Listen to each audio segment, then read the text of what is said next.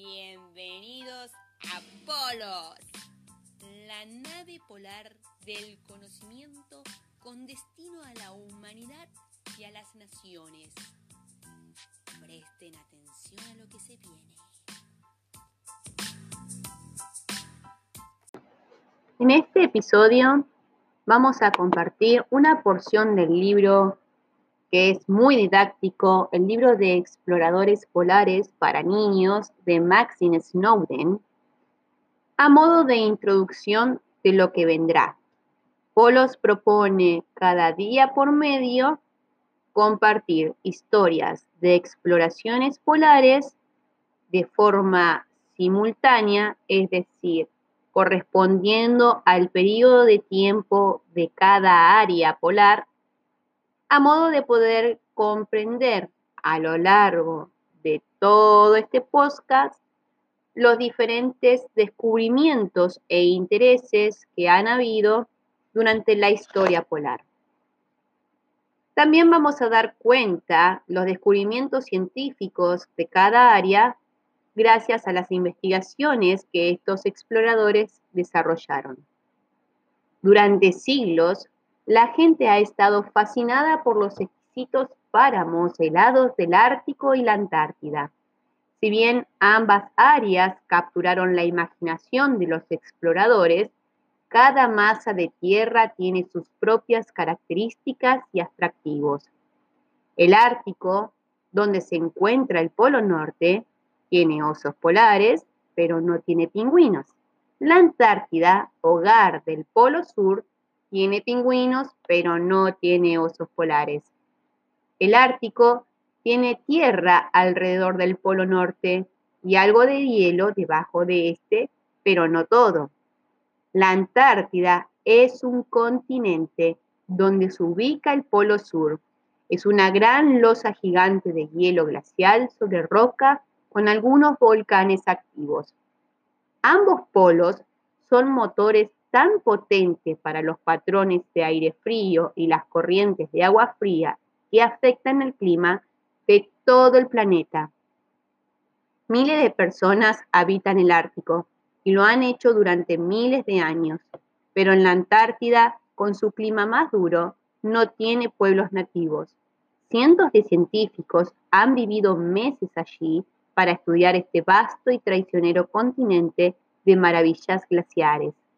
Con los años, los avances tecnológicos como dispositivos de navegación, ropa protectora y embarcaciones más resistentes han hecho que la exploración de estas tierras distantes sea un poco menos desalentadora.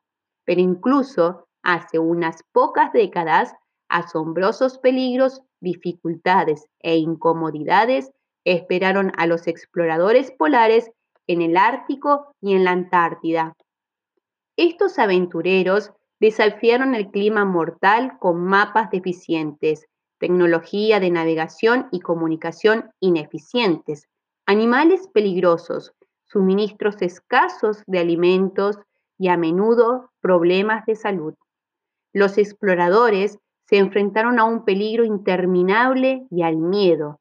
Una tormenta podría empujar suficiente hielo en un barco de madera para aplastarlo o un día de verano navegando a través de un campo de icebergs podría aterrorizar a una tripulación inexperta. Un invierno temprano podría detener una expedición en un témpano de hielo, que es una gran losa de hielo flotante, un lugar potencialmente fatal. Un solo error podría poner fin a toda la aventura y los exploradores fracasados podrían no recibir más dinero de los benefactores para intentar más exploraciones. ¿Por qué lo hicieron? ¿Por qué los exploradores polares establecieron sus sueños para el extremo norte y el extremo sur? Sus razones varían. Algunos de los primeros aventureros eran ermitaños que buscaban un lugar para estar a solas con Dios, o simplemente tenían curiosidad acerca de lo que en ese momento se creía que era un lugar verde y agradable. Otros buscaron ser los primeros en encontrar una nueva tierra o en enhebrar un pasaje, por ejemplo, el del noroeste de Europa con Oriente a través del Ártico, o rodear Antártida, lo que permitiría más comercio y crearía un alcance global. Algunos querían ser los primeros en cartografiar la costa de la Antártida o cruzarla por tierra. Otros estaban motivados principalmente por la fama, los títulos y las riquezas que podrían conseguir, o ganar una carrera internacional hacia el Polo Norte o al Polo Sur por su tierra natal.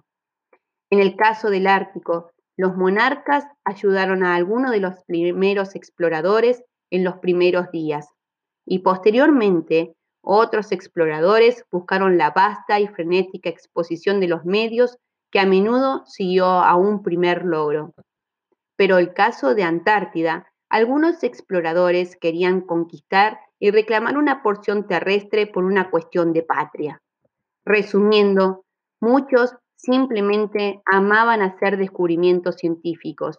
Querían observar a los pingüinos en una isla antártica, inventar un nuevo dispositivo de navegación, estudiar osos polares y otros animales en el Ártico, o explorar las costumbres y actividades de los inuits, también conocidos como esquimales.